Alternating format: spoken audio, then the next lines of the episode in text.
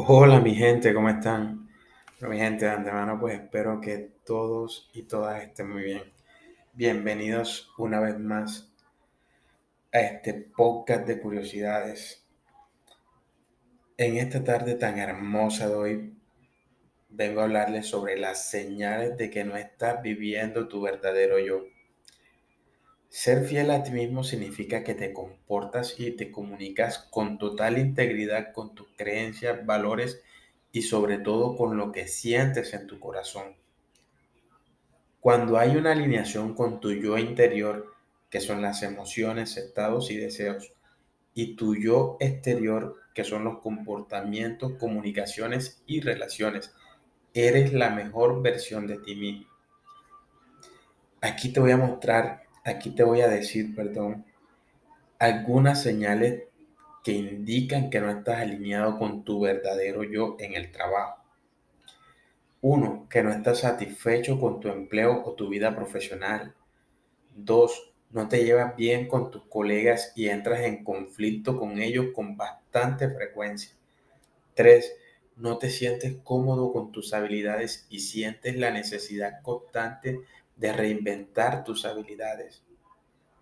4. Sientes que no estás contribuyendo a este mundo de forma satisfactoria. Y 5. Si, si tuvieras la oportunidad, cambiarías de trabajo sin mirar atrás. Ahora echemos un vistazo a las señales que muestran que probablemente no estás siendo tú mismo en una relación romántica.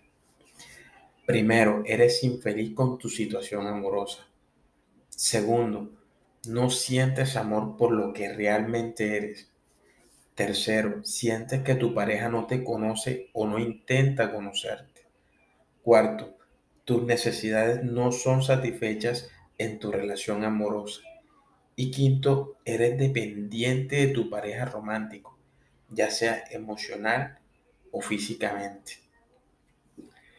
También tendemos a llevar una máscara con nuestros amigos o familiares. He aquí algunas señales de que también es tu caso. Número uno, no te sientes cerca de tu familia. Número dos, sientes que no puedes ser tú mismo con tu familia. Número tres, la mayor parte de tu experiencia con tu familia es negativa. Número cuatro, no te sientes apoyado por tu familia. Número cinco, el equilibrio entre dar y recibir es inexistente con la mayoría de tus amigos. Número 6. No tienes límites saludables con tus amigos. Y número 7. Te sientes incómodo diciendo no a tus amigos o a tu familia. Ahora echemos un vistazo a las señales de que no estás siendo honesto contigo mismo y no exploras tu verdadero yo. Número 1 te sientes incómodo en tu, en tu propia piel y te cuesta estar solo. Número dos, tienes más cosas negativas que positivas sobre tu cuerpo físico.